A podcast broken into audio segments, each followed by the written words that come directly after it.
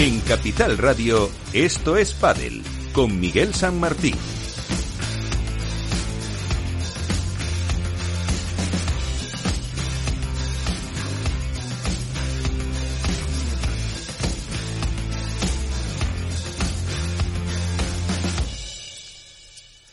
Y con todo el equipo que hace posible que estemos aquí un día más, con Juanda Cañadas hoy en la parte técnica, para contar y hacer balance de lo que pasó el eh, torneo de México este fin de semana en el que ya se confirmaba la em, victoria, el número uno para la pareja formada por eh, Arturo Coello y Agustín Tapia. Además lo celebraban sumando el 11 torneo en esta presente temporada en categoría femenina.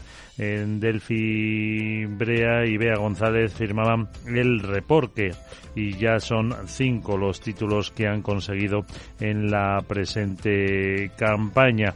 Arturo Coello y Agustín Tapia Mm, que además eh, no habían conseguido triunfar desde el torneo de Málaga por eh, julio, sino que además eh, habían visto como Franco Estupazuk y Martín Dinero se les acercaban y también teníamos el resurgimiento, vamos a decir, de Ale Galán y de Juan Lebrón que no fueron al torneo de México. La final con una pareja sorpresa como Tino Libac y Leo Usburger que mm, dieron espectáculo, algo de precipitación y al final pues hicieron eh, los eh, número uno con este partido 6-4, 6-2 en eh, la temporada de World Padel Tour y son 15 torneos, no 11, si sumamos los que han conseguido en Premier Padel. En categoría femenina, como les decía, del Fibre y Bea González, quinto de la temporada en el circuito también de World Padel Tour, en una final en la que tampoco estaban otras eh, candidatas eh, para estar ahí como eran, eh, pues por ejemplo, bueno, Ari y Paula no estaban, ya lo saben, pero bien, Gemma y Marta Ortega o también incluso Alejandra Salazar y Sofi Araujo. Fueron Tamara Icardo y Virginia Riera y así con este título aprieta todavía más la pelea por el número 2 del ranking, que tiene muy cerca y dependerá de los puntos que logren en el máster eh, final de Barcelona. Esto es, eh, en resumidas cuentas, lo que pasó en el torneo de México. Ahora nos queda por delante un Premier Padel que se va a disputar en Milán la próxima semana y luego ya en diciembre, a partir del 12 en el Palau Sant Jordi de Barcelona, el Master Final de World Padel Tour, que además pone punto y final a este circuito. Y el que ponía punto y final en México a toda su trayectoria, aunque va a jugar la eh, Liga Norteamericana, ha sido Juan Martín Díaz. El galleguito se retira después de 11 11 años en el número uno eh, como eh, líder junto a Fernando Velasteguín que le hacía esta despedida.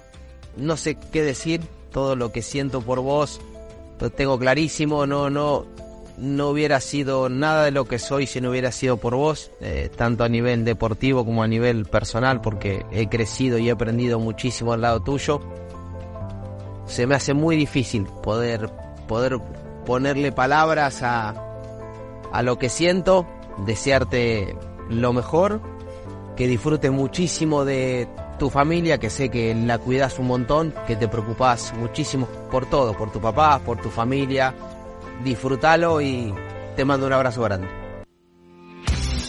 Pues ahí estaba la despedida de su compañero de fatigas, de Fernando Velasteguín, a Juan Martín Díaz, un grande del que hablaremos y mucho en los próximos minutos. Así que ahora una pausa y enseguida comenzamos.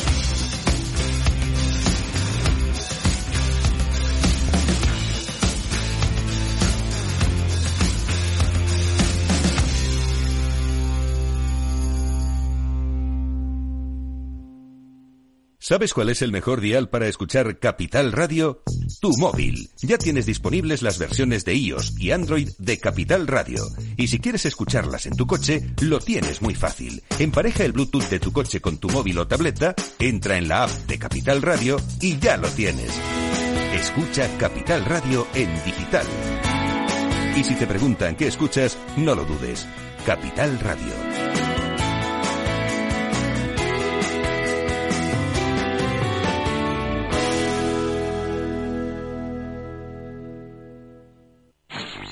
En Capital Radio te mantenemos económicamente informado desde que amanece. Son las 7 de la mañana, hora central europea, las 6 de la mañana en Canarias. Aquí comienza Capital, la bolsa y la vida. Haciendo algún break en el camino. Enseguida, hora trading la hora más golfa de los mercados.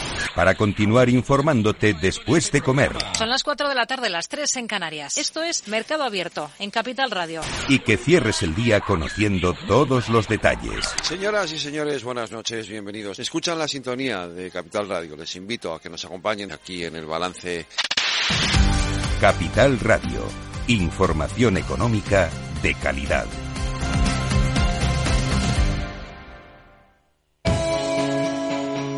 Para profesionales en edad de crecer, Capital Radio.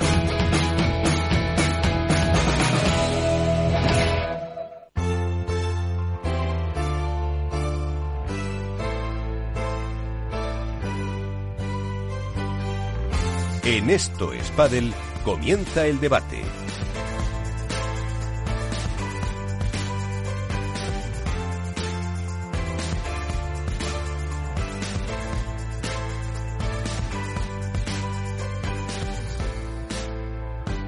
Y a la espera de que se incorporen eh, más eh, compañeros y más protagonistas, eh, saludo a Iván Sandler. Él es la mitad de 2010 y también el responsable de Padelar. y, Iván, ¿qué tal? Un placer que estés con nosotros.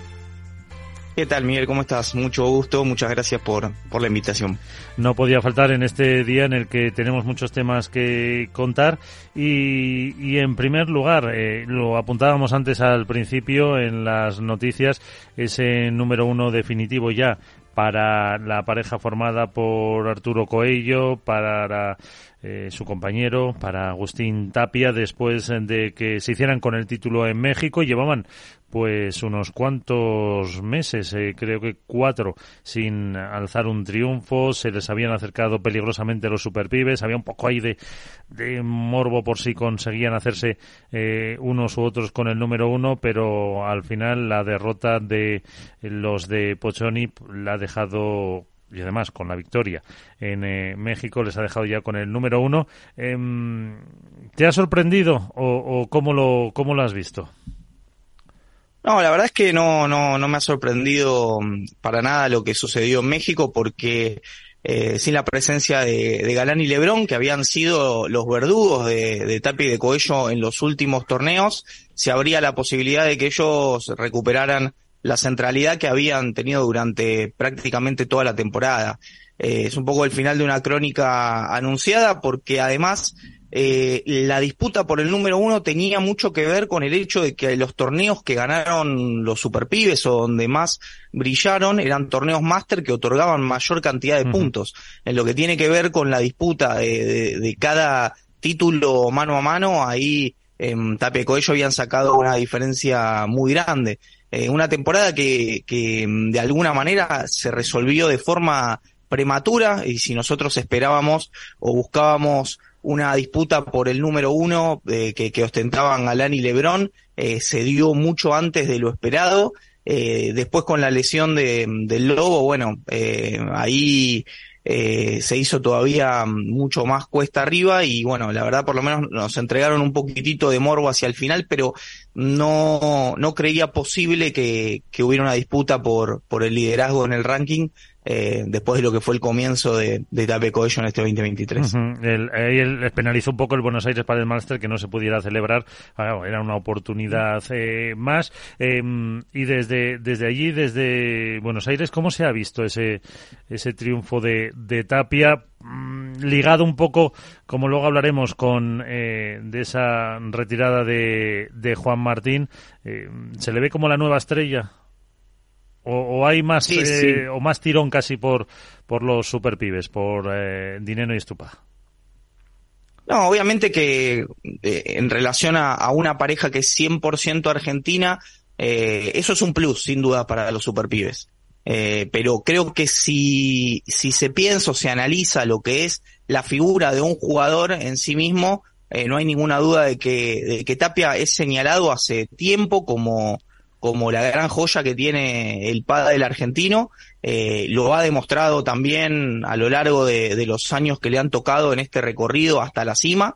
Y, y en ese sentido ha sido su, su año consagratorio también con un compañero eh, que por primera vez a nosotros nos dijo eh, en, de forma bastante cruda y bastante literal, Agustín, eh, era hora de dejar de comer mierda, así lo dijo, eh, en relación a su, a, a, ser siempre el, el, pibe, ¿no? El chico al lado de los experimentados. Y, y, en este sentido tenía que dar un paso adelante en el liderazgo y lo ha demostrado sin ningún tipo de duda.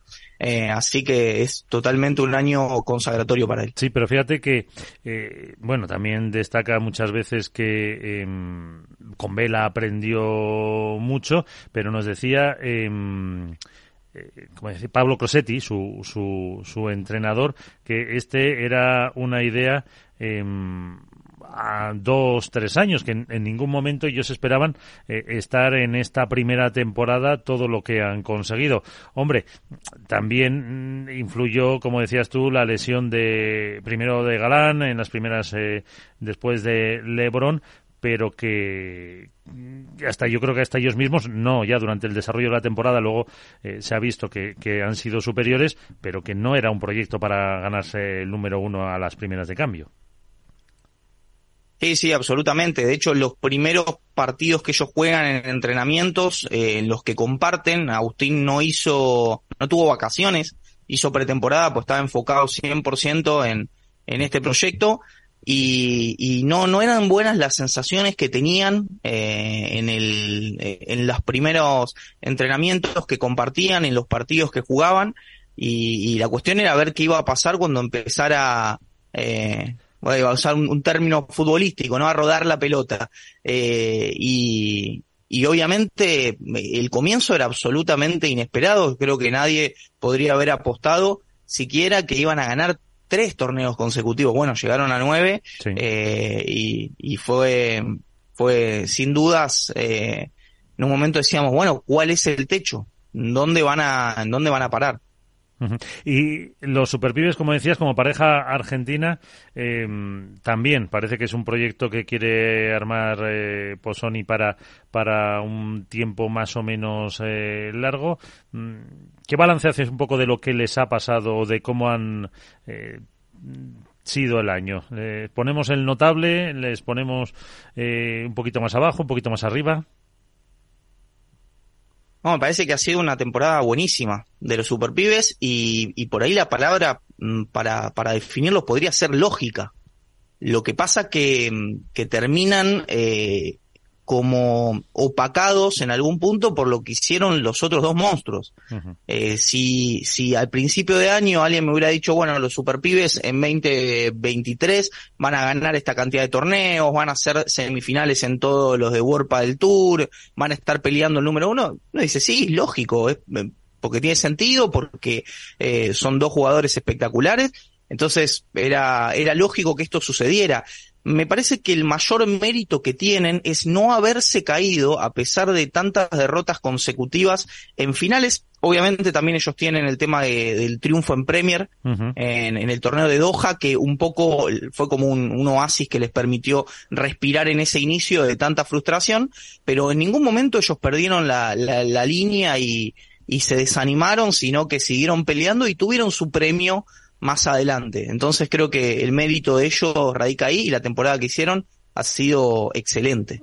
Evidentemente ha sido una temporada eh, buenísima el eh, conseguir ahí eh, la pues estar ahí luchando por el, el eh, número uno mm, les ha influido esas bajas de, de Lebron y de Galán evidentemente pero mm, parece que en estas dos parejas hay futuro porque dentro de esta locura que estamos en el mundo del pádel que con eh, Galán y Lebrón sin confirmar nada a ellos puede ser que cambien el año que viene eh, hay dos parejas estables que prometen para la próxima temporada en el nuevo Premier Padel mm, una competencia eh, pues bastante bastante interesante. Sí, y ahí creo que los fanáticos del pádel nos, no, nos debatimos también en relación a, bueno, ¿qué nos gustaría? ¿Un mano a mano entre dos parejas principales eh, que estén eh, palmo a palmo luchando por el número uno o que se reparta un poquitito más la cuestión?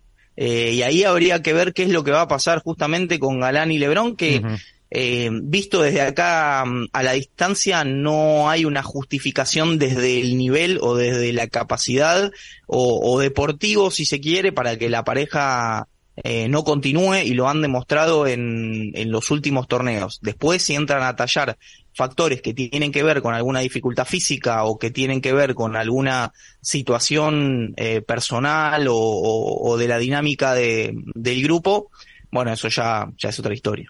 Sí, pero es una pena, fíjate, que, que todos esos eh, rumores, todas, bueno, todo lo que hemos vivido durante la temporada de los eh, cambios de pareja, mm, no de una estabilidad a lo mejor al, al pádel porque mm, no hombre mm, si lo hemos hablado aquí alguna vez en, en, los debates si habría que abrir unas ventanas para eh, hacer eh, efectivamente esos mm, pues esos cambios si tendrían que regularse de, de alguna forma porque hemos vivido un año completamente de, de locura. Y ahora eh, pues con el máster van a estar los rumores hasta que empiece la temporada que eh, yo no creo que Premier Padel tarde mucho en presentar lo que va a ser su estructura, por lo menos la mayoría de los torneos para el año que viene.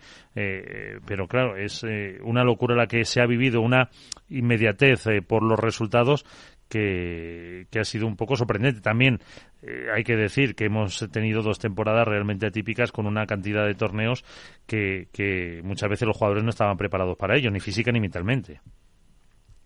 Sí, sí, totalmente. Coincido en la mirada general respecto de lo que han sido estas dos temporadas. Quizás no tanto en relación a lo que fue este 2023, eh, en donde si recordamos eh, lo que fue el año pasado, mm, a la altura de agosto, septiembre, en el momento en el que, en el que Martín Dineno y, Paquito Navarro deciden separarse, ahí se arma eh, toda una, una catarata de, de, de separaciones, de nuevas confirmaciones, de parejas transitorias hasta cerrar la temporada y para arrancar 2024. Me parece que este año eh, ha sido la ruptura de la pareja entre Tello y Paco, eh, una pareja que mm, salvo por el torneo que habían ganado en México, no habían dado no habían dejado buenas sensaciones con el paso de Paco al, al drive. Y esa ruptura fue tal vez la que en la parte más alta del, de, del ranking eh, movilizó algunas cuestiones. Después creo que se han dado sobre todo modificaciones en, en la parte baja, muchas también relacionadas a lesiones, Em, pero bueno, veremos qué es lo que nos depara 2024 ya con el, con el mundo del pádel, espero, un poco más normalizado. Sí, porque ha habido, eh, bueno, como decís tú, en la parte baja ha habido jugadores que han tenido tres, cuatro parejas, eh, incluso alguna más puntual por torneos eh, durante, durante este año y al final era hasta complicado saber con quién jugaba. Bueno, lo que apuntábamos antes, em, la despedida de Juan Martín, ¿qué supone o qué supone también para el pádel mundial, para el pádel argentino, eh, alguien que ha sido durante más de 10 años número uno del mundo. Y la salida, o por lo menos su despedida, lo creo que lo eleva del plano terrenal de, de la historia del pádel, no porque no lo porque ya no estuviera, digamos, en, en el Olimpo de los dioses del pádel, eh, sino porque su despedida también marca un poco una, el, el cierre de una etapa y, el comienzo de una nueva era en donde se rememora todo lo que ha sido su trayectoria, todo lo, importante que ha sido para, para el desarrollo del deporte, no solo en, relación a lo que tiene que ver con su, con su propia carrera eh, personal. Eh, en ese sentido, eh, el, el pádel hacer un deporte eh, tan joven que empiece a, reconocer a sus figuras que se despiden y a, y escribir su propia historia, no porque no haya historia previa a Juan Martín, que la hay y, es muy grande también, pero por ahí todavía eh, está, está poco firme en, en comparación con, con otros deportes que tienen la construcción de mitos y que se convierte en algo muy fuerte. Em, tenemos la, la posibilidad, sobre todo en relación a otras figuras de la historia, de tener mucho más material del juego de, de Juan Martín Mm, y, y, y creo que en ese sentido eh, es eh, era distinto verlo y, y, es algo sumamente positivo. Él disputaba, ha llegado a disputar previas y él decía, bueno, para mí ganar un partido hoy tiene mucho más valor que lo que tenía en otra época y ha demostrado una, una grandeza absoluta para competir hasta prácticamente 50 años. Es una, una locura total para un deporte eh, de, de alto rendimiento y, y bueno, su despedida cierra, cierra una etapa y, y marca el camino de, de inicio de, de una nueva generación, no solamente con él, sino también con el retiro de Pablo Lima o la confirmación de, de más allá de que haya tenido poca actividad, de Juan Imieres también. Eh, es una, una etapa que se cierra junto con la de World Padel Tour y que da inicio a, a un, a un Ah. nuevo momento en el Padel Mundial. Ujú. Y si hay alguien que eh, conoce bien a Juan Martín es eh, el que fuera su mister durante muchos años, eh, Miguel Cirilli. Eh, ¿Qué tal? Eh, muy buenas. Gracias por acompañarnos. ¿Cómo estás? Muy buenas, ¿qué tal estamos? Estaba hablando con Iván Sandler de 2010, de Padelar, de un poco de la figura desde el punto de vista de allí de, Juan Martín y, y quería casi mm, que nos contaras un poco cómo has visto tú esa despedida con esa frase que decía, con esa frase que decía mm, Iván de que eh, el jugar eh, la previa que era más difícil y, y eso pues demuestra un poco la grandeza que tenía o que tiene Juan Martín. No, por supuesto, Juan Martín siempre, o sea, hablar de Juan Martín, lo que era como jugador, eh, las habilidades que tenía, cómo competía, la- las cosas raras que hacía dentro de la pista, yo creo que ya sería sumar a lo que todo el mundo conoce. Eh, desde adentro, Juan Martín siempre fue un jugador muy, muy, muy respetuoso, muy respetuoso. Si, si tú recuerdas bien, pasaron una época en que a los rivales, digamos, los, los pasaban por arriba, eh, un año eh, que ganaron eh, 17 torneos eh, seguidos, no, no perdían un partido, pero siempre con muchísimo respeto. Y, y es probable también que él haya tenido la sensación que era más complicado ganar en una previa que en la época en que estaban ganando. Eso también ha, ocurrido en otros eh, deportes y no siempre la sensación de que algo sea más complicado o incluso hasta de máxima presión es una instancia en la que no es tan importante como la de antes. Yo el otro día estuve escuchando una entrevista que le hicieron a Goicochea, el, el arquero argentino, que estuvo en el Mundial, y para él el momento de más presión fue en Australia, cuando tenían que ganar ese partido para clasificar para el Mundial y no durante el Mundial. Ese es el, el momento de más recuerdo de, de presión de él. Eh, un eh, Juan Martín que, pues eso, eh, tú en el libro Sin Secretos que me recordaba antes, Iván, hablas de, de esa trayectoria eh, como, como número uno, del que todavía se sigue viendo en las pistas las cosas increíbles que hace con esa zurda. Eh, a- eh, también decía Iván antes, que me parece que lo has escuchado, mm, que es- tenemos muchas imágenes de él, ha habido otros grandes, pero se puede Sí. decir que es el, el primero de los mitos que, que nos deja este deporte que se despide. Y hasta el día de hoy, yo creo que sí, yo creo que sí, porque de hecho, eh, aparte de lo todo lo que ha plasmado con, es que su juego era demasiado vistoso y aparte no solo era vistoso, sino que jugaba y competía muy bien, jugaba y competía muy bien. Eh, estuvo 13 años consecutivos con, con eh, bueno, con Vela como de número uno y eso no, no lo había logrado nadie. Entonces ahora mismo de todos los que se retiraron, yo creo que el que ha tenido eh, una trayectoria en ese sentido eh, más, más amplia y más eh, exitosa. Ujú.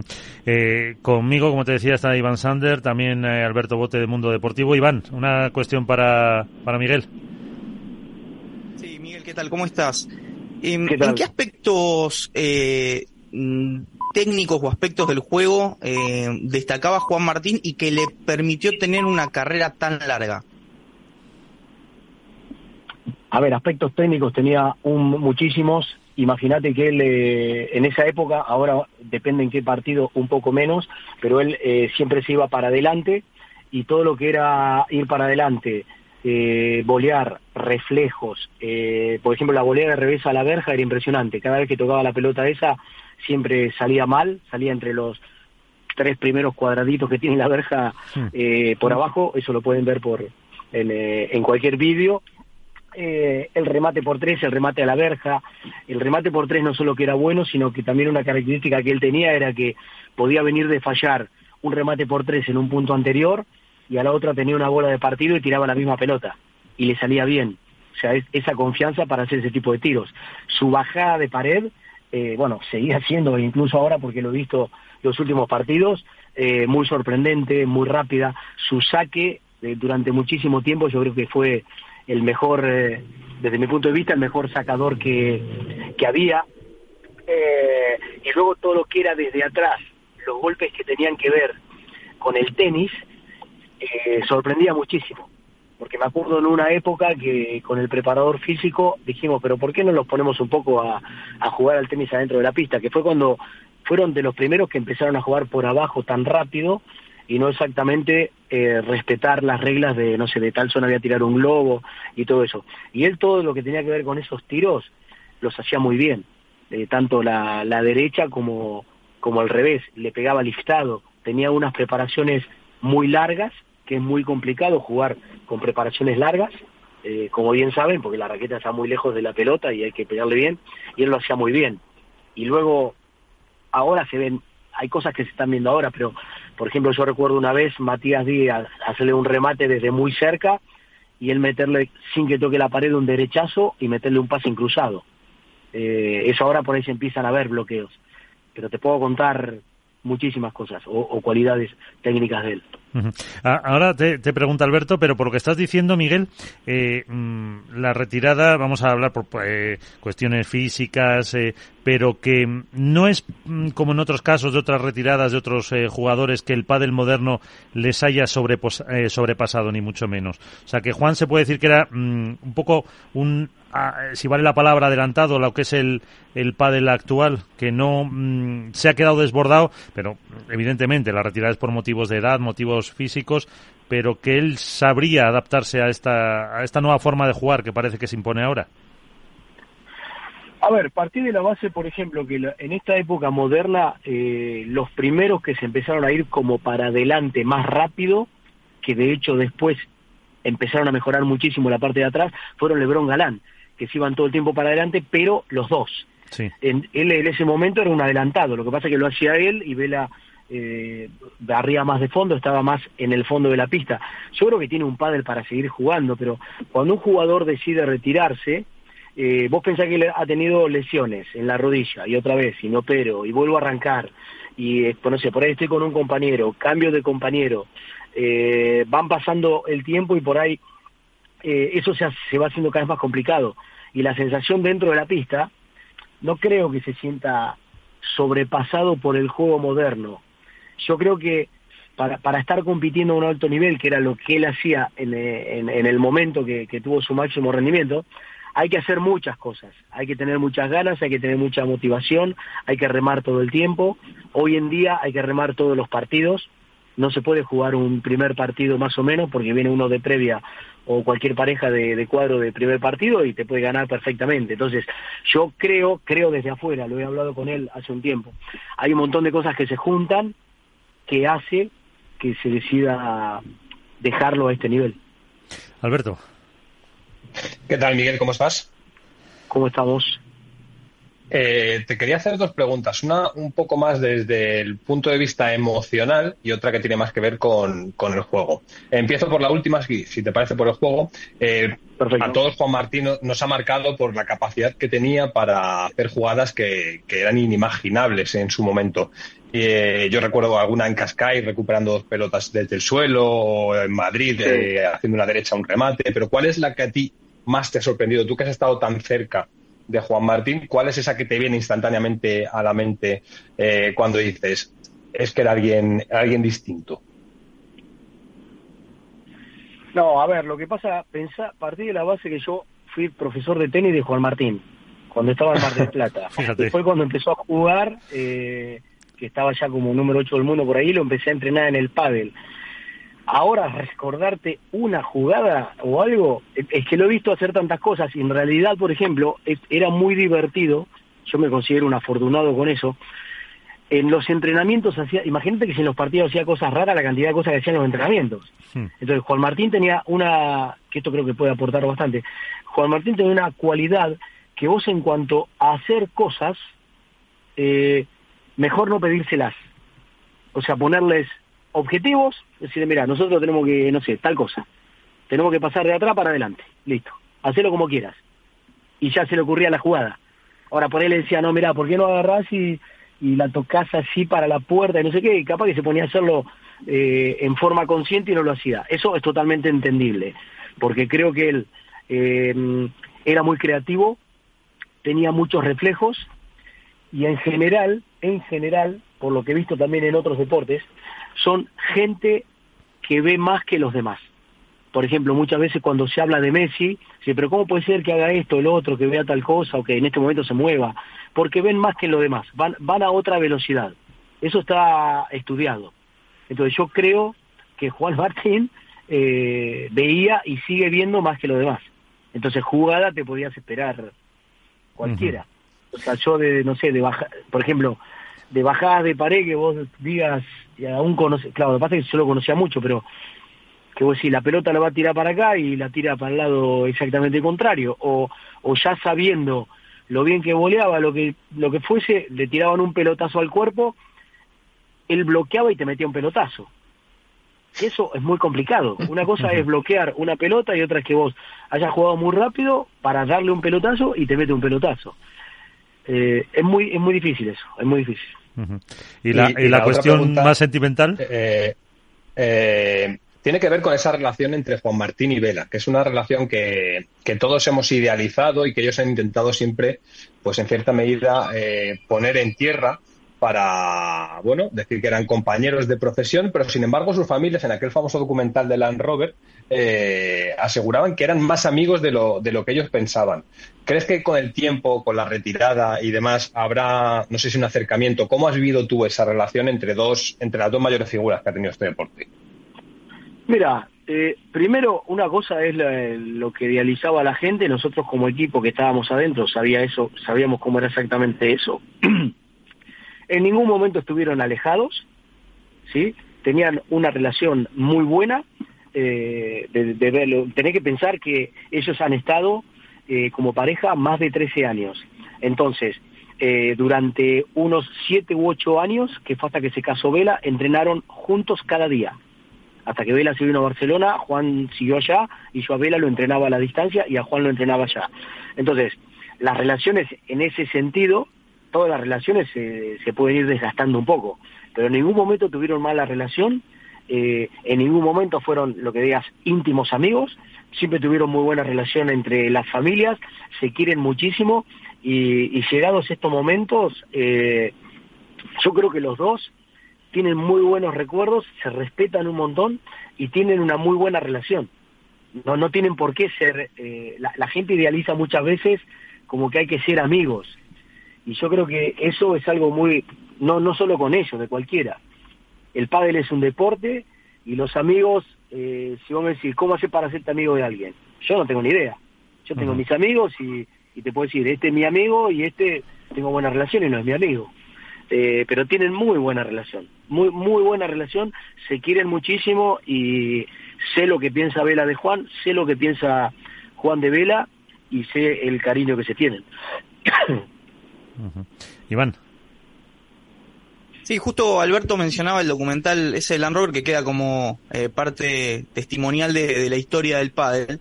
Y ahí Juan Martín dice en un momento eh, que Vela va a destacar y va a potenciar a cualquier jugador con el que juegue y que el que iba a estar complicado para salir adelante de, después de la ruptura de la pareja era él.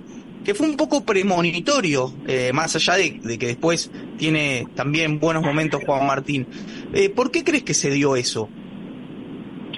Mira, yo creo, eh, eh, bueno, la palabra que vos utilizás es, premonitorio. en, este tipo de jugadores, si vos me decís qué características tenían, bueno, conozco a varios, pero ahora estamos hablando de ellos dos. ¿Qué características tienen? Que cada uno se, tiene un autoconocimiento impresionante de lo que es y no se equivocan. Ni, ninguno, digamos, diríamos acá en, en España, se flipa en nada. O sea, cada uno sabe cuáles son sus puntos fuertes y cuáles son sus puntos débiles. Y eh, Juan, por ejemplo, sabía que su punto, por llamarlo débil de alguna forma, eh, era, no sé, el, carácter que podía tener compitiendo, que era muy, muy, muy competitivo, y sabía que en ese sentido Vela lo ayudaba muchísimo, porque Vela, eh, creo que lo dijo el otro día en la despedida, que no hubiese sido quien es si no hubiese estado con Juan, porque cuando vos estás con una persona, tanto para uno o para el otro, te acostumbras a algunas cosas, te hace crecer en un montón de cosas y en realidad te hace mucho más eh, fuerte y más competitivo. Entonces, yo no sé si eso era premonitorio. Él sabía cuáles eran sus cualidades a la hora de hacer rendir al compañero, eh, qué le podía pedir, qué no, no sé cuánto, y sabía las de Vela. Entonces, él yo creo que apuntaba ahí, porque si vos hablas con él hoy en día, él sigue diciendo cosas parecidas. O sea, como que sabe que que no sé, que por ahí no, tiene que calentarse en tal punto, lo que sea, pero puede más que él. Porque es muy... Pensá que estamos hablando de un jugador que ha sido, te diría, solo número uno. Eh, en toda la mejor época solo fue número uno, no, no estuvo nunca de número dos. Entonces, ese tipo de, de, jugadores son muy exigentes, muy exigentes. Es imposible jugar con un número uno que no sea exigente, es imposible.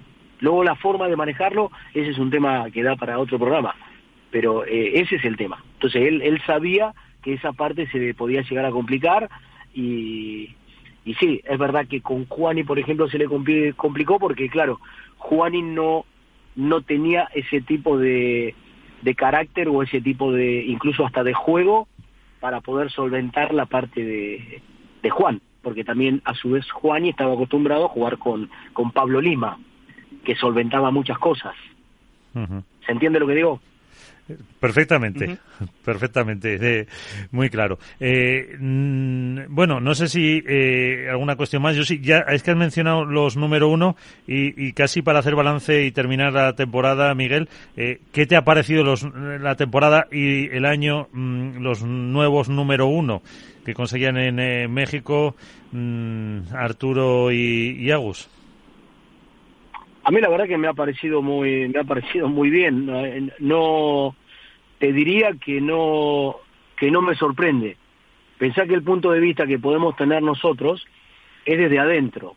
Eh, la gente muchas veces cuando este tipo de parejas se, se juntan saca muchas conclusiones entendibles eh, por no ver la parte de adentro, pero había, yo te digo que no, no había mucha gente que apostase que podrían ser número uno porque ya eran muy jóvenes, no sé qué, es imposible, por el tipo de juego, que esto, que lo otro, por la cabeza. Yo mi opinión era, los dos han estado jugando y han venido jugando con líderes. O sea, Arturo, su último compañero, fue eh, Vela. Eh, Agustín jugó con todos número uno, jugó con, con, Juan, jugó con Pablo Lima y jugó con, eh, con Vela. Cuando dejan de jugar con líderes, ellos sacan su liderazgo. Y de hecho creo que sea, este año quedó confirmado. O sea, Agustín en ese sentido este año fue otro. Yo lo vi como muy líder. Eh, y, Arturo lo vi jugando diferente, también dependiendo del juego que tenía eh, Agustín. Entonces, eh, a mí no me llama la atención, para mí lo hicieron muy bien. Volviendo, por ejemplo, para que te des una idea, al tema de Juan y Vela, la gente cuando se separaron Juan y Vela sacó un montón de conclusiones. Yo incluso llegué a leer análisis en, en internet que decían eh, no sé, un 46% que va a ser número uno eh, Juan con, no sé, con, con Mire y un 54, vale, no sé cómo habrán hecho los análisis esos, pero no se dieron ni parecidos. Hmm. Ni parecidos. Nosotros que estamos de adentro lo vemos desde otro punto de vista. Sí, eso nos deja, nos deja un poquito más los periodistas. Pero, no, eh, no, no, nada, eso es muy entendible. Que sí, que es sí. muy entendible porque no se ve desde dentro. Claro, porque ustedes pueden ver un partido, pueden ver estadísticas, pueden ver de todo y es súper respetable y, está muy bien, está muy bien. Pero no, no está, esto no es 2 más 2, 4. Aquí hay, hay una parte eh, emocional que es muy importante, que no la cubren las estadísticas. Eh, hoy en día yo no he visto estadísticas que cubran la parte emocional, sí que hablen de la parte emocional. Entonces hay muchos componentes que en una estadística no salen y que sí las saben, por ejemplo, los entrenadores o el equipo de trabajo o los jugadores mismos. Pues eh, yo creo que incluso ahora con, con estas palabras de Miguel se, se pone más ese libro de Valen Bailón eh, sin secretos. Miguel Siorilli, mis años acompañando los número uno del pádel, en el que se puede conocer mucho cómo, cómo eran ellos dos. Eh, como siempre, Miguel, un placer que nos hayas acompañado. Muchísimas gracias por estar con nosotros. que te vaya muy bien y hasta, hasta la próxima. Muchas gracias a todos. Ha sido, la hemos pasado muy bien hemos intercambiado información. Espero que bueno que sigan todos bien y que sigan muy aficionados al pádel. Les mando un abrazo a todos. Muchas gracias. Aquí estamos intentando poner nuestro granito de arena para que se distribuya eh, el mundo del pádel, se conozca y, tengan un, foro para para, para hablar. Eh, Alberto, eh, te has incorporado ahora al programa. Estábamos hablando con, con Iván un poco de eso, precisamente de la, de la temporada y de lo que ha supuesto ese número uno. Eh, como decía Miguel, ¿a ti te ha sorprendido no? Agus, y ya al margen de este último torneo, ese morbillo que se pudo ver en las últimas jornadas que comentábamos aquí con los Super Pibe, pero al final eh, es eh, merecido. Es muy merecido eh, yo no voy a ser hipócrita y para mí no, no contaban en la pelea para el número uno, por lo menos este primer año. Pensaba que era un proyecto más a medio plazo, pero la realidad es que cuando hay dos números uno potenciales, como decía Miguel, pues en cierta medida hay unos intangibles que hacen que eleven su nivel y ellos han demostrado que estaban, que estaban para todo. Muchas veces hemos apuntado eh, que quizá el hecho de haber dejado la tutela de Vela, de Lima, de esos grandes jugadores con los que han compartido proyecto, les ha permitido eh, jugar más relajados, ser más eh, el Agustín Tapia que quería ser y el Arturo Coello que quería ser. El tener un, un, igual al lado, el tener una rutina con una persona de tu edad, con alguien que entiende la vida, el deporte, eh, de la misma forma que tú, el levantarte y tener una rutina de una persona de 20, de 24 años, que es lo que tienen, porque no podemos obviar que a los jugadores tan jóvenes se les exige que tengan una madurez impropia para su edad. Y eso muchas veces, pues, eh, quizá eh, ata demasiado esa parte, no sé si más bohemia, eh, alternativa, un poco inspiracional, que jugadores como Tapia especialmente necesitan. Creo que el jugador del año es Agustín Tapia, sin ningún tipo de duda. El nivel que ha dado durante seis, siete meses de competición ha sido superlativo. No, no, creo que nadie le pueda discutir que a día de hoy es el mejor jugador del mundo. Pero y digo que no voy a ser hipócrita porque yo no contaba con que estuvieran en la pelea por el número uno o no desde tan pronto. Quizá eh, daba por hecho que Galán Lebron iban a estar. Evidentemente las lesiones forman parte de, del deporte y esto es algo con lo que hay que convivir. Y por primera vez a los, a los unos les ha tocado bueno, pues eh, probar la cara amarga, que se suele decir, y sí veía eh, más hechos a estupa y a dinero, por una cuestión de experiencia, de feeling, de haber quemado según qué etapas en su carrera profesional, que hay genios que directamente se saltan. Eh, muchas veces se dice, más en el fútbol quizá, ¿no? que tal canterano ha llegado tirando la puerta abajo para saltarse según qué estación en su evolución deportiva. Y el claro ejemplo son Arturo Coello, quizá menos Agustín Tapia, que sí ha tenido ese recorrido, pero, pero lo de Coello es algo que anómalo, eh, porque estamos hablando que alguien que hace apenas dos años ganaba su primer título en la historia de, su carrera, de repente eh, se ha acostumbrado a ganar y apenas la presión le ha podido. Claro, muchas veces señalamos a, no es que en la final de no sé dónde, en Vigo, le pudo y pasó por, es que es lo normal, es que tiene que eh, convivir con ese tipo de experiencias, eh, tener dudas, tener miedos, ponerse nervioso, no dormir la noche de antes de una gran final, esas cosas que muchas veces, como decía Miguel, quizá desde la parte periodística o del aficionado nos perdemos porque no estamos en el día a día y con la que los deportistas de alto nivel pues tienen que aprender a conjugar.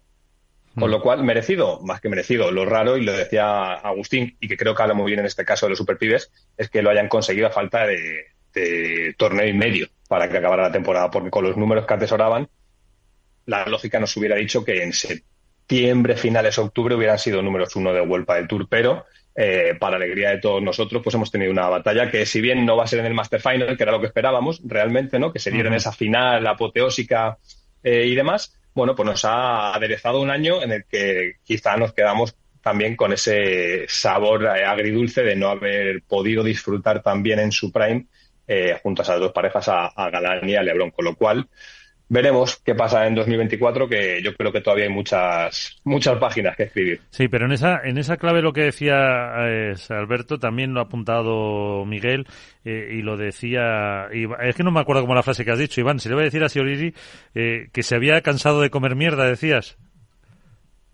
Exactamente, sí, eso dijo Tapia, lo dijo con, con todo el respeto del mundo, ¿no? Digamos, para, para, tirarle nada. Que es un poco lo que ha hecho Siorili, que había estado de número dos, por así decirlo, y que le ha venido bien el, el ser el número uno.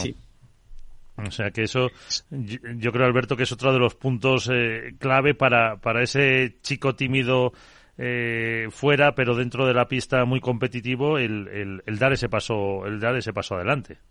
Yo, cuando hablé con ellos en Doha, que era el segundo torneo de la temporada, tras eh, la Abu Dhabi Master de World del Tour, eh, la percepción que tuve, eh, o con lo que más me quedé, es el hecho de, que estaban compartiendo un sueño con alguien al que podían mirar y se reconocían en él. Porque hasta ahora recordemos que Tapia venía de jugar con Lima, Coello venía de jugar con Vela, y no podemos normalizar que un chico de 20 años le exijamos que actúe como alguien de 40. Vela tiene su rutina propia de un padre, familia, de una persona que lleva más de 25 años de carrera y que se levanta y tiene una serie, bueno, pues de inputs ya recibidos que, que tienen normalizados. Y sin embargo, cosas absurdas que me decían como levantarse y poner una música, poner música que a los dos le guste. Que a Coello le empieza a gustar más la cumbia porque Agus le es fanático y se empieza a aficionar, que compartan gustos a la hora de ir a cenar son cosas que al final creo que descomprimen también y que hacen que se vea otra figura a la hora de saltar a pista y que tiene especial incidencia en esos perfiles que son más, eh, no sé si artísticos o eh, que viven de la inspiración, como es el caso de, Tapia. Coello sí que creo que, al no ser un jugador quizá tan talentoso, sino que está muy determinado por la capacidad física que tiene, eh, pues probablemente eh, acabe siendo un perfil más moldeado a imagen y semejanza de, un número uno, ¿no? Pero Agustín vive en el mundo de Agustín. Agustín necesita ser Agustín Tapia. Y en muchos momentos le veíamos con Sancho, ¿no? Hace el año pasado veíamos como muchas veces Agustín se perdía por el camino de, de la temporada, porque se le exigía, se le quería en cierta medida, bueno, pues atar a un patrón concreto que no casaba con Agustín Tapia. Y los genios son así, los que de verdad son genios, eh, porque hay muchos números uno, muchos tipos de, perfiles que consiguen el éxito, pero hay uno concreto que necesita esa anarquía, esa cierta anarquía con la que convivir. Pasaba con Juan Martín, eh, lo, está diciendo el propio Miguel. Todos conocemos que el estilo de juego de Juan Martín era muy particular, que quizá por eso él no consiguió tener esa transición que sí tuvo Vela. Bueno, eh, sin embargo, te, te, ofrecen otra, otra cara, te ofrecen eh, ese algo que te pone delante de un televisor o te sienta en una butaca de un estadio esperando que pase algo que no sabes qué va a ser. Y eso es lo que les hace completamente diferentes. Con lo cual, yo me quedaría sobre todo con eso, el, el poder mirar al que tienes al lado, reconocerte en él y, y que disfrutan. Sobre todo, yo creo que hemos visto en Agustín Tapia que ha disfrutado y que se ha atrevido a ser esa, esa persona que, a lo mejor pues el resto no, no considerábamos que pudiera ser, porque yo creo que si hubiéramos hecho una encuesta antes de que empezara la temporada sobre si Agustín Tapia sería el líder o no de, la dupla, de hecho había dudas sobre quién sería, quién tenía que ser el líder de todo esto. No, por igual, no, claramente el líder ha sido Agustín Tapia. Y Agustín ha demostrado que, que estaba para liderar su propio proyecto y, vamos, merecido no. Eh, ahora mismo creo que la pareja a batir, independientemente de qué pase el año que viene con, con ese batiburrillo o esos hipotéticos cambios, la pareja a batir son, son Tapia y Coello. Iván. Sí, un dato para dimensionar eh, lo que han sido los recorridos de ambos. Eh, hasta el inicio de esta temporada, Agustín Tapia había ganado 11 títulos, repartidos en sus parejas entre eh, Vela, Sancho y Lima. Solamente este año Coello ganó 11. Eso implica no solamente para Tapia haber duplicado su productividad en relación a títulos, sino también a dónde llevó a su compañero donde nadie lo había llevado a él. Obviamente con Sancho habían hecho, eh, que fue con el que más títulos consiguió, eh, habían hecho una, una temporada o una primera mitad de 2022 bastante buena. Eh, pero lo que se encuentra con ello a tan corta edad que ni el propio Tapia había conseguido hasta este momento, eh, es realmente sensacional y creo que no estaba en la cabeza de nadie, ni siquiera de ellos, este nivel o esta situación, no porque no pudieran pelear por el número uno o no porque no pudieran inclusive ganar muchos títulos, sino que bueno, lo creo que, que ha sobrepasado la expectativa de, de cualquiera. Ahora nos queda ver un poco, el, el año que viene, qué, qué puede pasar, como decía Alberto también, con ese batiburrillo que se puede formar, que eso ya tendremos tiempo para hablarlo, pero en cualquier caso se van a convertir en la pareja a batir, en la nueva referencia y salvando las distancias ya hay por ahí comentarios en redes que si van a ser los nuevos eh, Juan y Vela, que seguro que se ha dicho de más de más parejas, pero eh, potencial y edad para ello tienen, por supuesto, para estar unos cuantos años ahí, eh, dependiendo también un poco eso de, de, del resto, porque los superpibes van a dar mucha guerra y veremos lo que pasa con el resto.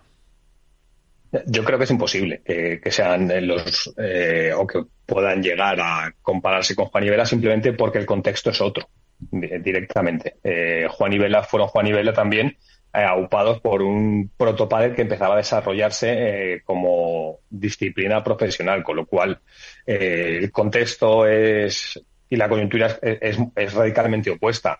Pero eso no quita que ellos remarcan que yo me acuerdo entrevistando en Mundo Deportivo a Arturo Coello que decía que por qué no podían intentar aspirar a ser mejores que, que Vela y que, y que Juan Martín, que ellos iban a hacer su camino y que ese camino les llevaría donde tuvieran que estar y que no se miraban o no se comparaban con absolutamente nadie. Eh, nosotros tendemos siempre a intentar tener esa tentación de comparar lo nuevo con lo que nos ha marcado y entra dentro de, de una lógica, bueno, pues narrativa, quizá, pero las comparaciones son, son, son absurdas realmente, porque estamos hablando, en el caso de Juan y de dos jugadores que más allá de sus hitos eh, deportivos, estadísticos, etcétera, eh, estamos hablando de, de, lo que han marcado un deporte. Es, in, es imposible desvincular eh, del nombre del pádel los apellidos Velazqueguín y Díaz. Es algo que pasará siempre. Y Coello y Tapia, yo estoy convencido que van a ser dos números uno por muchos años, seguro, pero que marquen tanto un deporte como lo han hecho los Reyes, creo que es imposible y además es injusto, porque les estamos poniendo eh, una vara de medir eh, y un traje que no casa con nadie.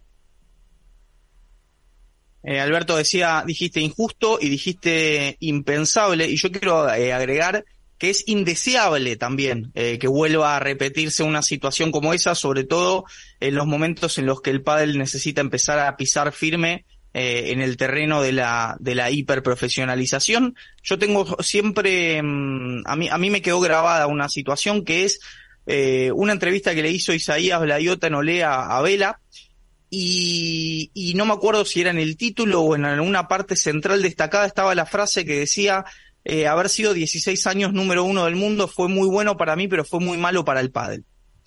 Eh, y bueno, eso primero me pintó lo que es Vela de cuerpo entero en relación a lo que es su cabeza. No estaba pensando en su beneficio personal, sino que estaba inclusive pensando en lo que era el desarrollo del deporte que, que, que, tanto ama y que también lo catapultó para ahí. Era alguien que estaba pensando mucho más allá de su, de su situación.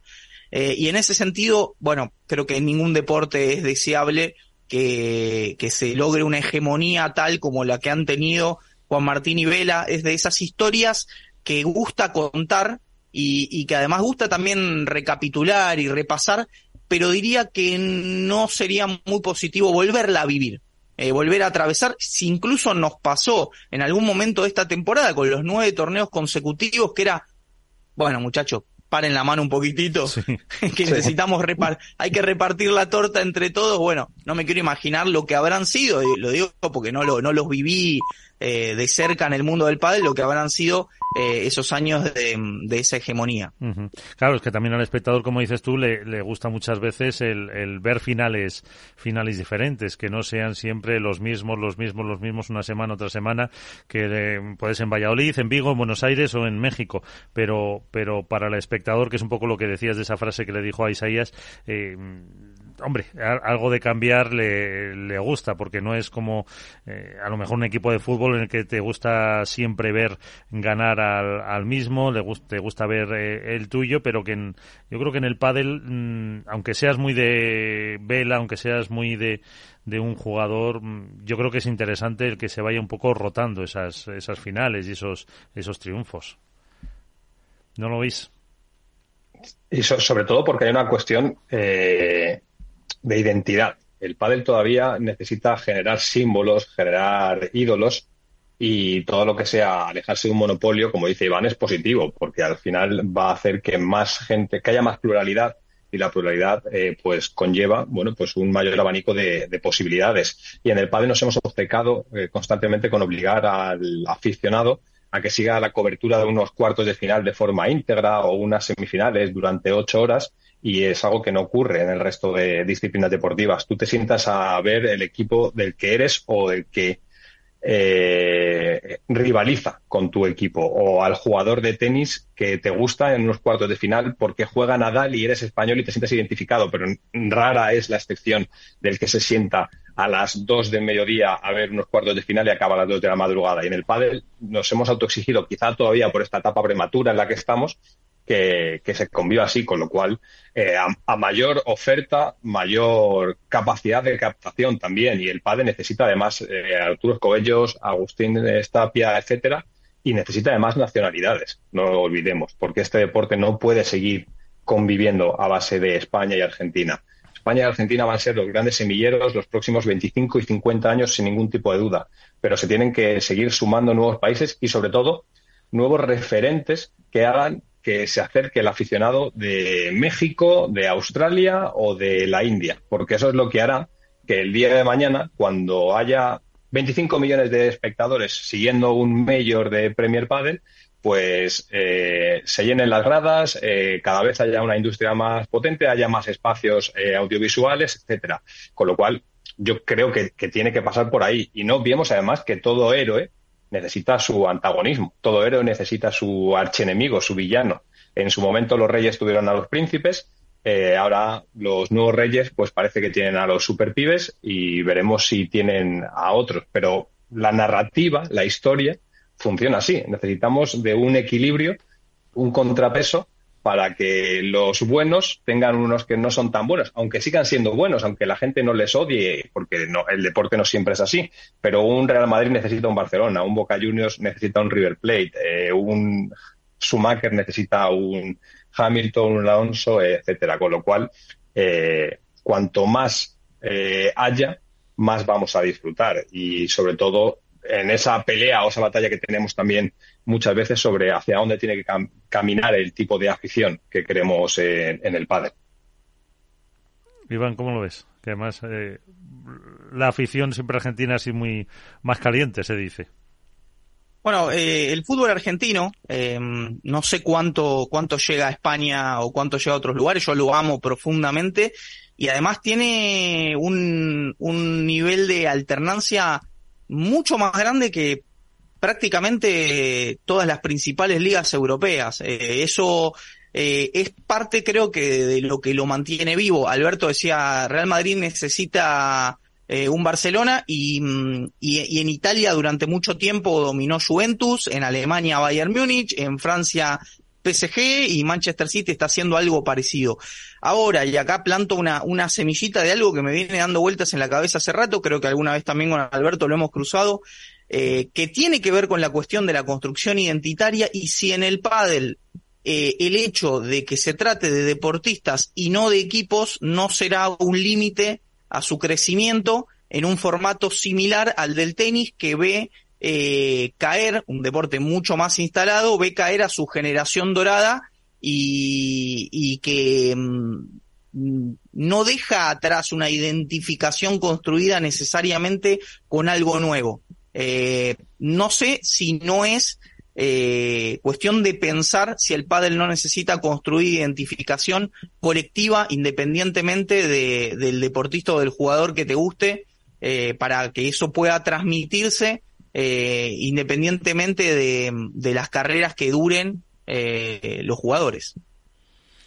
Pero vamos, yo creo que eso está muy relacionado también con, para crear esa identidad, para crear esa sensación de equipo. El tenis es un, deporte individual. Tú eres de Nadal, eras de Federer de Sampras o de el que fuera, o Lenden en, en su época. Eh, pero, mm, y lo, lo, hablábamos antes de empezar el programa, Iván, eh, para eso yo creo que hace falta crear esos equipos y esos equipos eh, se basan en una cierta estabilidad de las parejas. Eh, con los continuos cambios es muy difícil. Tú te puedes identificar con uno o con otro, pero mmm, si durante la temporada está con tres diferentes, pues al final no, yo creo que mmm, no se crea ese espíritu de, equipo, eh, esa relación que pueda tener el espectador con el, aficionado, con, con el jugador o, en concreto y con el padre en general. Sí, pasa que en ese sentido el equipo es hasta ahora en pádel una suma de individualidades que no trasciende. Digamos, Real Madrid tuvo a Alfredo y Stefano y quienes siguieron, a, a, quienes, quienes se maravillaron con él, probablemente siguieron ligados al club y después tuvieron, bueno, un montón de figuras en el medio, hasta Cristiano Ronaldo finalmente, y quienes vengan detrás no se quedan únicamente en la figura de Cristiano Ronaldo, sino que la identificación se logra con Real Madrid. Eh, en ese sentido, por ahí lo más parecido hasta ahí pueda llegar a tener que ver con la Fórmula 1, en donde vos tenés equipos de dos eh, que no juegan juntos pero corren eh, y tenés escuderías. Eh, y las escuderías logran sostener una identificación independientemente de si está o no está Ayrton Senna, Schumacher o lo que sea. Después obviamente también puede llegar a pasar que, que bueno, esa identificación no sea tan fuerte. Pero, pero bueno, me parece que una de las cosas que a mí más me gustan del pádel es que eh, no es tierra firme. Eh, se está moviendo, eh, es como, eh, es una virtud y un defecto, ¿no? Eh, constantemente vemos también los defectos de no estar constantemente eh, instalado o, o, o, plenamente solidificada algunas bases. Pero por otro lado, también eh, permite discutir. Eh, me gustaría eh, que esa discusión fuera un, un, poco más amplia en otros órganos, pero permite pensar un deporte, no digo un deporte nuevo, porque sería negar la historia previa, pero digo, bueno, ¿qué hacemos con esto? ¿Qué se puede hacer? Hay mucho para, para construir y, y, bueno, en otros deportes es totalmente imposible. Yo, creo que para saber hacia dónde camina el pádel tenemos que entender cuál es su, su idiosincrasia. Y creo que haciendo una reflexión sobre algo que, que Nacho García muchas veces ha, ha, destacado es si nos obcecamos con intentar casarle un traje al pádel que quizá no es el suyo. El pádel es un deporte de equipo que se compite a nivel individual o se compite en equipo pero está conformado por individuos y es eh, muy complejo que a medida que esto va en la línea ascendente que va y se va profesionalizando y cada vez hay un mayor volumen de jugadores y jugadoras, pues se le exija algo que no parece querer ser. Porque por mucho que los que orbitamos en torno al deporte eh, seamos partidarios de una modalidad concreta, si los propios actores y actrices no están interesados en que sea así, será quizá porque así debe ser. Con lo cual, yo creo que el crecimiento del pádel está muy ligado a su expansión internacional y a la capacidad que tenga de atraer eh, nuevos países, de poner diferentes picas y que empiecen a crecer nuevos talentos y que al final, pues como ocurre quizá en el tenis o como ocurre en el atletismo o incluso en la Fórmula 1, tú te sientes a ver un evento deportivo para seguir a ese compatriota y que por una cuestión de bandera pues le apoyes y apoyes, por ende, también al que en este caso es su compañero, pero sin que importe tanto el hecho de si la pareja uno es pareja durante todo el año, porque hay algo que, por ejemplo, en el pádel muchas veces no, no ponderamos suficiente y es, en el pádel solo cuenta ser pareja número uno a final de año. Si tú eres el número uno a mitad de temporada es algo de lo que casi nadie se va a acordar. Y sin embargo, en el tenis, por ejemplo, se le da mucho valor el hecho de encaramarse a la cima de, la ATP o de la WTA. Bueno, el pádel, como dice Iván, tiene una virtud y un defecto y es que es pádel y que tiene su propia naturaleza. Y en base a eso irá desarrollándose y llegará al espacio que, quiera llegar y que, que, hagamos entre todos también, porque no solo cuenta la narrativa deportiva que plasman los protagonistas, también influye mucho cuál es el discurso que vertebramos desde fuera y cómo enfocamos según qué, bueno, según qué escenarios se van, se van dando. Pero quizá yo cada vez estoy más cómodo con ese, con esa disciplina en la que no hay equipos y sí hay individuos. ¿Nos gustará? No, pero la realidad es una y la evolución es algo que a lo que no nos podemos negar, que muchas veces intentamos, quizá por ese romanticismo de los que llevamos mucho tiempo en el pádel, bueno, pues que no nos toquen lo que nos gusta y quizá pecamos de ese puritanismo que a mí tantas veces me ha, desesperado. El pádel es lo que es, el pádel está desarrollándose hacia donde se está desarrollando y al igual que hay cosas que creo que debemos intentar reenfocar, como es el caso del aficionado, o, actitudes, como vimos, por ejemplo, en el pasado Mundial de Menores, que, es algo que yo creo que se tiene que intentar, eh, bueno, pues eh, mejorar. El pádel va a ser lo que quieran los jugadores y sobre todo lo que quieran los aficionados, porque yo es algo que digo mucho, eh, que esto depende del que consume una retransmisión, del que se compra una pala de pádel, de que escucha un programa de radio, que Alberto Bote, Iván Sandler, eh, Miguel San Martín se obcequen con que el pádel tenga que ser ese juguete que nosotros queremos que sea, no deja de ser nada más que una, bueno, eh, intención personal que poco o nada muchas veces tiene que ver con la realidad, con lo cual, para mí, esto tiene que caminar a que si ahora tenemos, vamos a decir, cuatro nacionalidades más o menos potentes entre España, Argentina, Brasil, con algunos ejemplos, e Italia, que parece que se está incorporando, todo lo que no sea que en 2030 tengamos el doble, pues hablará de que el desarrollo de este deporte no está siendo todo lo sano que, debería ser. Eh, pues ahí está. Hombre, vosotros también como líderes de, de opinión, eh, quieras que no... Eh, ¿Cómo qué? has oído? Eh, se, se, tiene cierta influencia en, en los aficionados y en lo que se pueda un poco, y eso es, es así, en lo que puedan pensar un poco de la evolución de este deporte y de mm, si deciden eh, pues que van a ser de un equipo, que quieren que haya un jugador más destacado, pero bueno, al final es eso, el tiempo, la evolución del deporte la que lo puede, la que lo puede decir. Eh, en una... Y, una, y, una, cosa, y una cosa, Miguel, que quizá nosotros muchas veces, y en la línea de lo que está diciendo, a lo mejor no damos el valor suficiente. Eh, yo que he tenido mucha suerte de poder viajar mucho narrando Premier Padel eh, en diferentes países, me fijo mucho en la cobertura mediática que se hace de los torneos y de dónde provienen los medios locales, por ejemplo, que cubren un, un evento, porque hace no tanto éramos los mismos tres los que íbamos pululando por los diferentes torneos a los que podíamos acudir. Y, estar, por ejemplo, en Mendoza y ver que empieza a haber periodistas chilenos, periodistas mexicanos, eh, estar, no sé, en Francia y ver que empieza a haber periodistas locales franceses que se interesan por el deporte, que en Qatar pues se acercan eh, cadenas televisivas de diferentes estados de Emiratos, creo que, que es imprescindible para que también en cierta medida el deporte tenga eco, porque un deporte eh, se puede convertir o no en algo de masas o minoritario en base a la capacidad de repercusión que tiene.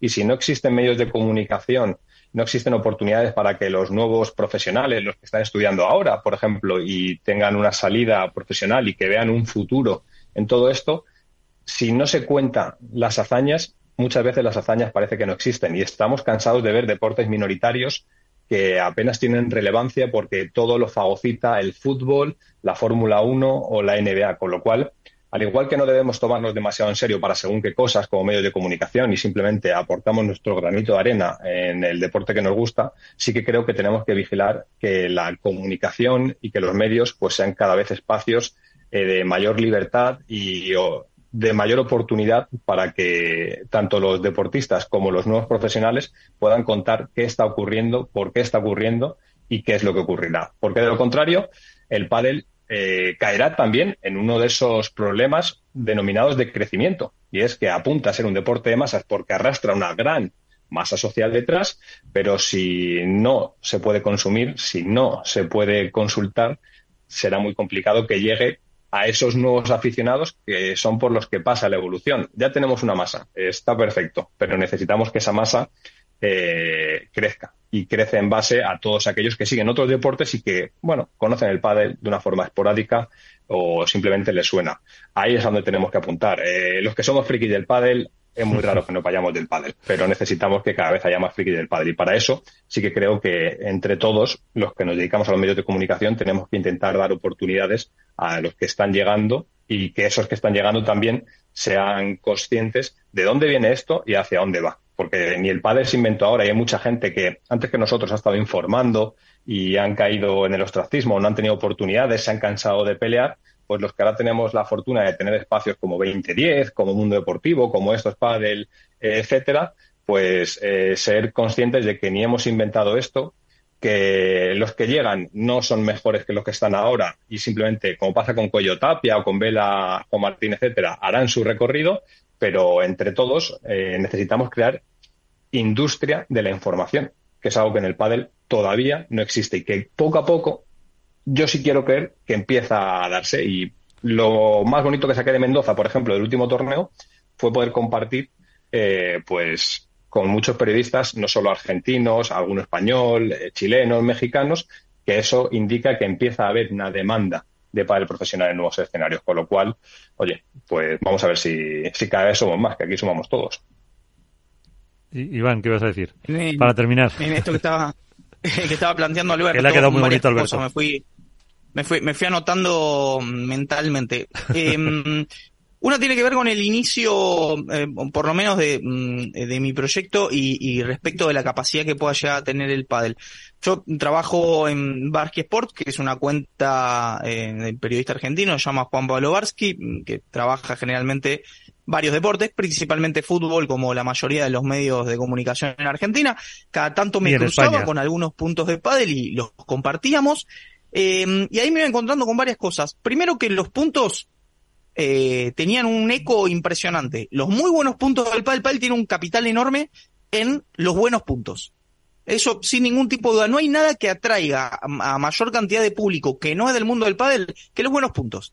Porque además si uno no tiene la historia previa o la narrativa, son cuatro tipos jugando ahí y uno no sabe ni por qué están, ni quiénes son, ni, y quizás tampoco le importa tanto inicialmente, pero sí dice, che, ¿qué onda esto? Pegan la pared de un lado al otro, va, vuelve, sigue el punto, salen, entran.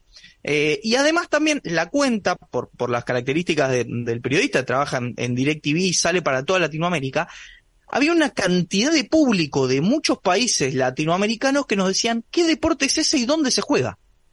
pero cualquier cantidad, sobre todo Venezuela, Perú, Ecuador, eh, nos decían, ¿qué es ese deporte? ¿Dónde se puede practicar? ¿Cómo se llama?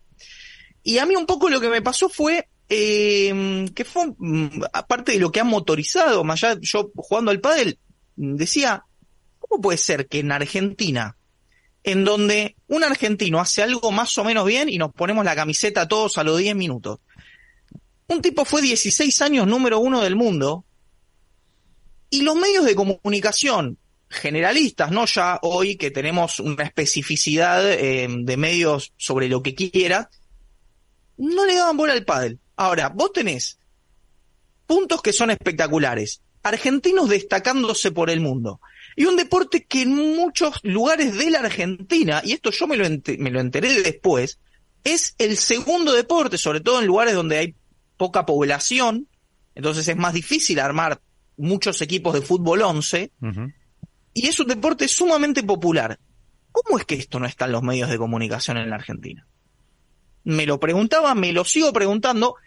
Desde ese momento en adelante había un crecimiento tremendo de la cobertura de pádel en distintos medios de comunicación.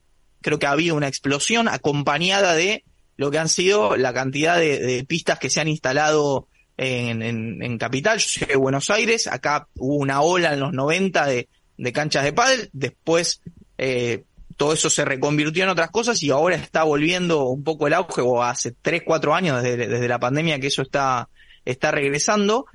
Y, y, el crecimiento en la cobertura mediática va acompañado. Ahora, un desafío, que era un poco lo que planteaba Alberto, era cómo hacemos para hablarles a los que no son del mundo del pádel. Yo los llamo a los que les gusta el pádel pero todavía no lo saben. ¿Cómo hacemos para hablarle a ese público? Eh, eh, ¿En qué lenguaje lo tenemos que hacer? ¿Qué supuestos tenemos que manejar? ¿Qué, cosas nosotros creemos que saben y creemos que no saben? ¿Qué cosas nosotros les tenemos que facilitar y les tenemos que acercar para que eh, no, no sea, se retira Juan Martín Díaz leyenda, que está buenísimo dentro del nicho del pádel, pero ¿cómo le presentamos Juan Martín Díaz a alguien que no es de este universo? Que quizás tal vez no sea todavía el momento de presentárselo, que sea algo para después. Hoy nosotros tenemos que trabajar en distintos niveles, en el nivel del nicho, en el nivel de también solidificar una narrativa del propio deporte, Después tenemos la dificultad de trabajar en cómo haces para explicar, digo, porque si alguien se acerca al mundo del pádel y eh, pero cómo para ahí circuito A1 World Padel Tour, Hexagon Cup y Premier y, y la Pro Padel League eh, y qué es que esto eso, no, porque en realidad este de acá y este se llevaba y este organizaba un torneo, pero no lo organiza más y ahora bueno, no, eso no no seduce a nadie, digamos. Eh, es para un grupo muy, muy chico. Y ahí tenemos una, una dificultad, bueno, el trabajo, eh, sobre todo que hacen Alberto, que hace Jesús Mata, también desde medios, digamos, tradicionales, pero específicamente en Padel es sumamente importante y nosotros, desde el lugar del nicho, desde 2010 o desde Padelar, ¿cómo hacer para romper esa frontera? Eh, cómo hacer para romperla en términos de confluencia con otros medios, es vital. Eh, yo veo realmente también dentro de mi, experiencia en Barque Sport, hay cosas que nosotros ponemos eh, de pádel y explotan. Y es esas cosas hay que llevarlas. Reconocer cuál es, cuál es el capital que el pádel tiene para volverse seductor para un público que no lo conoce. Y ahí creo que tenemos un desafío. Decía también que a mí me, me encanta la posibilidad de lo que se puede inventar en el pádel, creo que en cobertura del pádel pasa lo mismo. Otro desafío es cómo convertir al pádel en un fenómeno masivo tratando de evitar lo que acá podríamos llamar la futbolización del pádel. Eh, pero bueno, me parece que son cuestiones que si por suerte las estamos charlando y tienen lugar es porque hay un crecimiento hay un crecimiento, ese crecimiento es importante y bueno, nos apasiona, nos encanta y, estamos ante, ante un desafío enorme que, se nos plantea y que requiere que, estemos a la altura de, las circunstancias, tanto la parte de la cobertura periodística como la pata dirigencial, como la pata de los jugadores, como la pata de la organización, etcétera. Y sobre todo, Iván, porque hay una cosa que nosotros hemos charlado ya con anterioridad y es que hemos tenido mucha suerte de convivir en una etapa en la que el pádel todavía es un deporte muy cercano y se tiene acceso a los protagonistas y las protagonistas con, con cierta facilidad, algo que no ocurre en la Fórmula 1, en el fútbol, en el tenis, etcétera. Con lo cual, eh, en cierta medida hemos tenido un trabajo, vamos a decir, más o menos asequible, pero las generaciones que están por venir, las que harán del pádel en 2050 cuando se retransmitan todo el mundo, etcétera, será mucho más complejo y, y para eso tenemos que crear eh, proyectos y espacios donde, donde, donde se pueda desarrollar todo esto y que no dependa, como ha ocurrido hasta ahora, una cosa que hizo muy bien, pero que como haciendo una analogía con lo que comentaba Vela de ser 16 años número uno ha sido muy bueno para mí, muy malo para el deporte, que Huelpa del Tour haya capitalizado la comunicación del PAD en los últimos 10 años ha sido muy bueno para Huelpa del Tour y muy malo para el deporte. Porque si tú querías informarte sobre qué ocurría en el pádel, automáticamente te dirigías a la página web de Huelpa del Tour o a las redes sociales de Huelpa del Tour. Eso habló muy bien del olfato del Departamento de Comunicación de Huelpa del Tour y de una política de comunicación externa muy clara, pero creo que, que pone en evidencia cuál era la salud informativa del mundo del pádel. Y afortunadamente con las redes sociales cada vez hay más espacios. Un claro ejemplo es, no solo padelar, lógicamente, pero 2010, que en apenas un año, no lo digo porque esté Iván, porque creo que es, una obviedad, eh, creo que se ha convertido en un espacio de referencia para poder consumir de una forma rápida, eh, orgánica y visual eh, los contenidos más relevantes del pádel y creo que, las nuevas generaciones tienen que darse cuenta que ni es tan fácil crear proyectos de la nada, porque hoy en día parece que, que ser no es muy fácil cuando es complicadísimo y es la excepción en la regla, eh, como también tenemos que seguir trabajando porque los medios tradicionales eh, les apetezca tener pádel, que no se quede, al igual que comparto lo que dice Iván, el pádel a través de los highlights funciona y funciona muy bien, pero no solo es el highlight, el highlight tiene que ser el cebo para atraer al, al, aficionado. Y necesitamos que siga habiendo medios de comunicación que apuesten por el pádel. Por eso ha sido tan importante la apuesta en mundo deportivo, o lo es que Jesús Mata escriba marca, o que Isaías eh, pusiera, se pusiera a trabajar en Diario Le, pero también es muy importante que sigan existiendo estos pádel, pádel Spain, pádel Addict, analistas pádel, etcétera, etcétera, etcétera. Yo no comparto eh, la perspectiva informativa de algunos de esos medios, pero creo que son grandes oportunidades para que exista una cobertura informativa del deporte y para que el día de mañana, como pasa en otras disciplinas, cuando el pádel eh, celebre los medios, pues haya periodistas cubriendo ese evento deportivo, haya ruedas de prensa y no tengan que estar sufragadas por el organizador, que es lo que ha pasado hasta ahora. Porque Iván y yo, por ejemplo, lo hablamos esto estando en Qatar, si no recuerdo mal, que teníamos la suerte de compartir muchos periodistas eh, ese evento, pero era porque alguien había sufragado los costes. Y no, hoy, hoy en día un medio de comunicación es muy raro que te vaya a permitir cubrir un torneo de pádel. Y hace apenas un año y medio no existían las ruedas de prensa del pádel. Era algo que no existía. No es que no, bueno, en ciertas ocasiones no, no había. Y lo vemos en otros deportes. Por ejemplo, a mí me llama poderosamente la atención que en otros deportes hay ruedas de prensa tanto del que gana como del que pierde. En el pádel no, en el pádel solo hay del que gana. Incluso previas como y posteriores. Efectivamente. Y vemos como en el fútbol, por ejemplo, pues cada vez hay menos. Entonces vamos a copiar lo bueno, no vamos a copiar lo malo. Y el pádel, como decía, es un deporte que tiene por delante un futuro inmenso que no tiene ningún tipo de barrera por delante. Con lo cual no se la pongamos nosotros e intentemos que en la medida de lo posible, porque insisto, no nos podemos tomar tan en serio como para pensar que podemos cambiar esto, pero sí podemos ser parte de ese engranaje que haga que el día de mañana, donde ahora hay 15 periodistas eh, en el mundo, me lo invento, pues haya 35 y que de esos 35 haya 70, porque eso hablará de la buena salud del deporte, de la oferta que se genera, pero también de la demanda, porque no podemos obviar que los últimos tres años especialmente el pádel ha, vivido el gran acercamiento o el gran acortamiento, mejor dicho, de la brecha que había entre el amateurismo y el profesionalismo. El pádel era un deporte que se practicaba, por ejemplo, en España había 6 millones de practicantes, pero el seguimiento que había del pádel profesional era minoritario.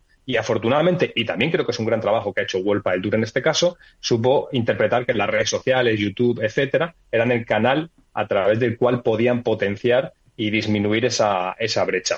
Bueno, vamos a, trabajar en todo eso y vamos a hacer que sigan aflorando proyectos y que siga habiendo profesionales con, con capacidades que merezcan la pena, porque eh, al igual que habrá gente que lo intente y no valga, habrá gente a la que no le guste, pero necesitamos que haya cada vez más periodistas eh, de todos los ámbitos y quizás esto es una pedrada particular mía que evidentemente habrá que lo esté escuchando y diga, bueno, está muy bien, fenómeno, pero aquí lo importante es el deporte y estoy de acuerdo, pero a mí me llama poderosamente la atención, por ejemplo, por qué no existen periodistas mujeres de padres especializadas apenas. Tenemos a Bárbara Vitantonio que trabaja en Premier Padel y tenemos a Mónica Montes. Yo no conozco mucho más referentes. Que lo hacen sus eh, ratos libres, por así decirlo, además.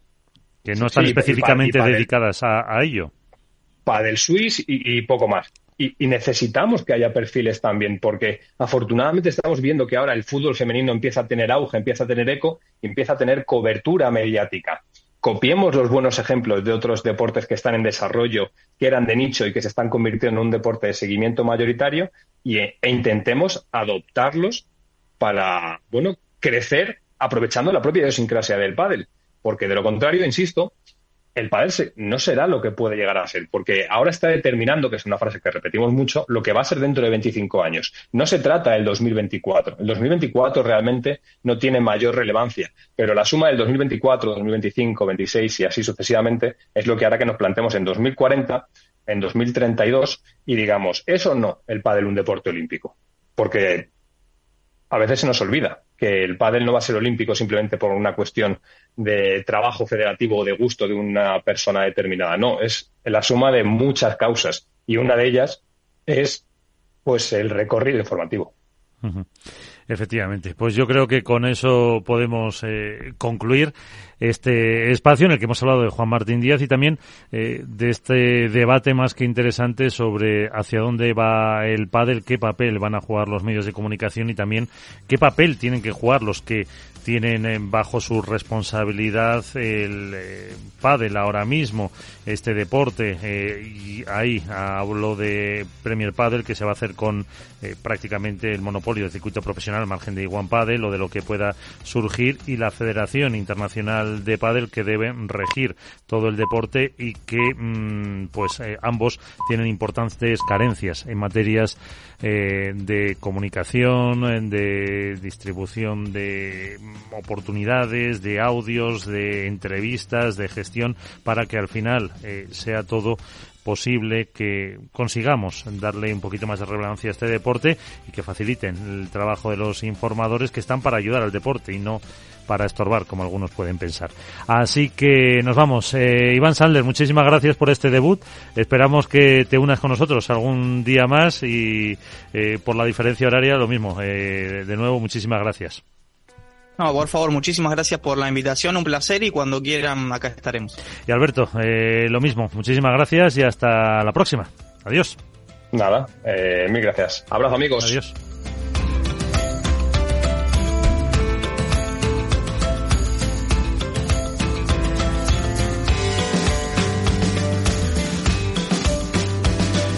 Nos vamos, ponemos punto y final a este espacio dedicado al mundo del pádel en el que hemos, eh, pues eso, debatido mucho sobre lo que es el futuro de este deporte, la retirada de Juan Martín Díaz con una de las personas que mejor lo conoce, que era eh, su entrenador, ya en la época de tenis hace muchísimos años, Miguel Stiorilli. Con Juan de Cañadas en la parte técnica, un saludo de Miguel San Martín. Hasta el próximo programa. Adiós.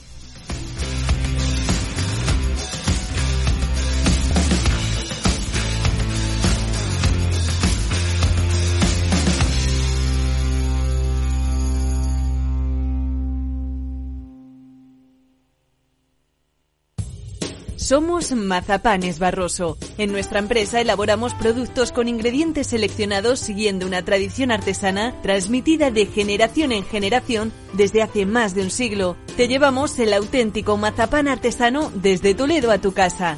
Nos esperan fechas muy especiales en las que no puede faltar en tu mesa. Compra tus dulces favoritos en nuestra tienda online www.mazapanesbarroso.com o llamando al teléfono 92 535 3149. Disfruta del auténtico mazapán con Mazapanes Barroso, maestros artesanos con tradición y calidad desde 1890.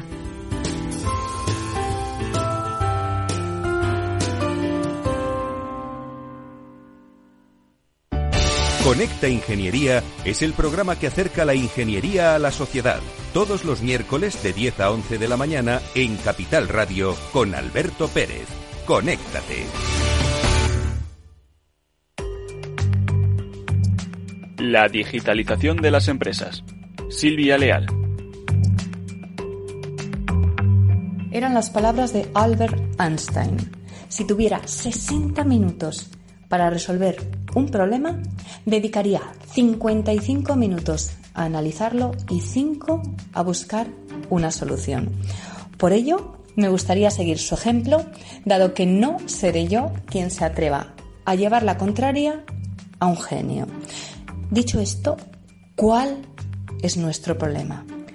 El problema es que estábamos en un momento de prosperidad. Estábamos en un momento de prosperidad económica global al que se había sumado también nuestro país con un crecimiento del PIB el último año del 2%, con unas tasas de desempleo cada vez menores, una cifra que en enero estaba por debajo del 14%, dato que en 2013 alcanzó el 26% en nuestro país mucha prosperidad. Y decía Stephen Hawking, el famoso físico teórico británico, que si entiendes cómo funciona el universo, en cierto modo lo controlas.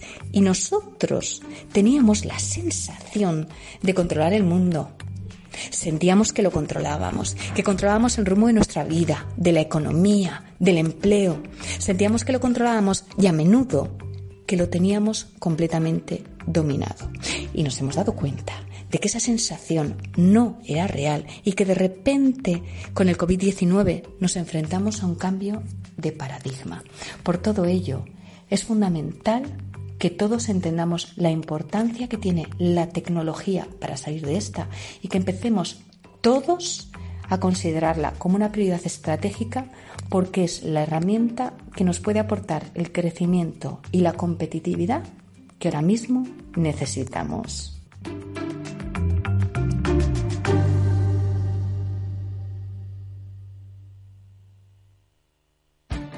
Esto te estás perdiendo si no escuchas a Rocío Arbiza en Mercado Abierto. Alberto Roldán, director de inversiones de Metagestión. La revisión a la baja del crecimiento en España no ha sido gratuita ni lo va a ser.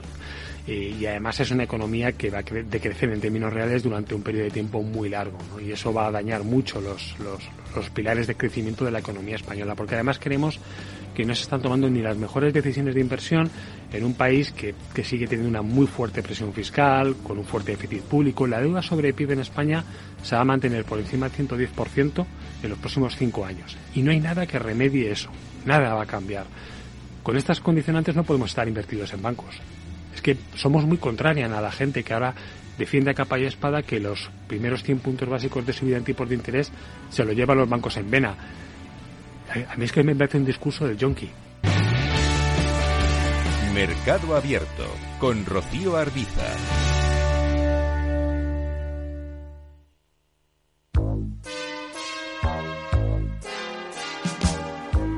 Bueno, la siguiente consulta nos llega desde Bulgaria, desde Sofía, la capital. Julen, buenos días. Muy buenos días, eh, señor Vicente y señor Durante. ¿Sigue usted Capital Radio en Bulgaria? Sí, hombre, lo cojo por internet cada día, ¿eh? Capital Radio es el que mejor lo, lo, lo, lo capto, vamos, inmediatamente. Ahora mismo, mire, le puedo poner aquí. ¡Arriba! ¿Eh?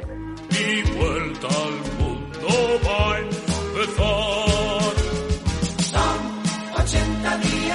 Capital Radio traspasa fronteras. Para dar la vuelta al mundo. Capital Radio sí es lo mejor, ¿eh? Ven con nosotros, ven.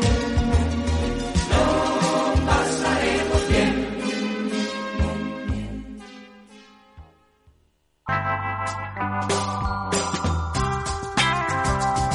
Capital Radio. Música y mercados.